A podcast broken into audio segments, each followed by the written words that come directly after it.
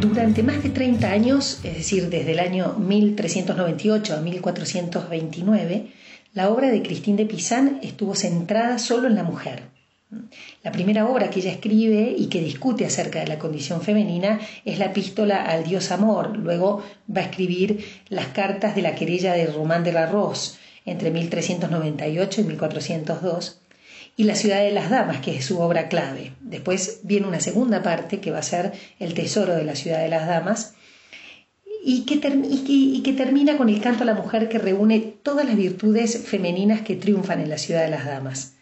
Eh, es interesante, acá hay un dato curioso, porque Christine de Pizan es una de las pocas mujeres que habla de Jeanne d'Arc, de Juana de Arco. Ella es contemporánea a Juana de Arco, es más, muere Cristín de Pizán muere un año antes, muere cuando ya Juana de Arco estaba encarcelada em, y ella hace como una elegía a Juana de Arco, un poema eh, muy lindo, eh, de acuerdo a las traducciones caseras, porque no hay traducciones en, español pero ella admiraba mucho a Juana de Arco, em, cómo Juana de Arco es capaz de calzarse el yelmo e ir a una guerra siendo eh, en su condición de mujer.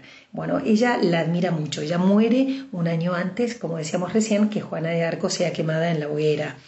Ahora, hay un dato interesante de, de la vida de Cristín de Pizán, que es con motivo de la querella del Román del Arroz, que se va a prolongar durante el Renacimiento y que esto va a provocar la querella de las mujeres o la querella de Femme Christine de Pizan hace su entrada en la escena intelectual parisina, reafirmando su papel de escritora, su voz de autoridad y como campeona en, cierta manera del sexo femenino.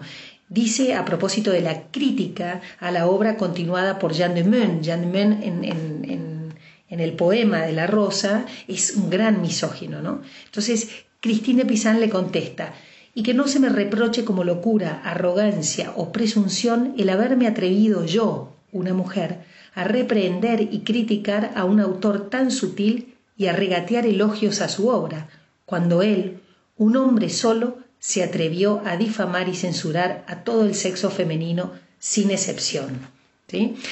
Cristín de Pizán es la segunda, por ejemplo, que nombra las maravillas de Dante, introduciendo a Dante Alighieri en la corte parisina. Es decir, la importancia de, de Cristín de, Cristín de Pizán es muy importante y es una pena que no la conozcamos. Por eso yo estoy tratando de darle un poco más de difusión. Ella habla en la ciudad de las damas, habla de la ciudad perfecta, ¿sí? basada en las mujeres. Entonces empieza a ser como una reseña eh, pseudo historiográfica, porque entre las mujeres de los mitos, las mujeres de las leyendas o las mujeres que han escrito algo, por ejemplo, Safo, ella empieza a eh, mostrar cómo es posible construir una ciudad sobre esos elementos eh, femeninos. Entonces empieza la, razón que la va a buscar a Cristín de Pizán, la, diosa razón que la busca a Cristín de Pizán y empieza a mostrarles el camino de estas mujeres. Eh, en contra de la cultura de la época, y esto es importante. Eh, por ejemplo, Boccaccio había escrito varios temas, Boccaccio ustedes saben que escribió el de Cameron, pero la mirada de Boccaccio sobre la mujer, que a veces parece eh, muy buena, muy afable, en el fondo esconde eh, una gran misoginia cuando Boccaccio lo que hace es alabar a las mujeres que eh, logran trascender su condición de, mujeres para asemejarse a los varones, ¿sí? tanto en la razón, en la discursividad, eh, en el ímpetu, en la fuerza de su temperamento. Boccaccio admira a las mujeres que se hacen más varones en su manera de ser. Cristín de Pizán alaba a las mujeres por ser mujeres. Ya veremos en el próximo programa de qué manera las alaba. Muchas gracias.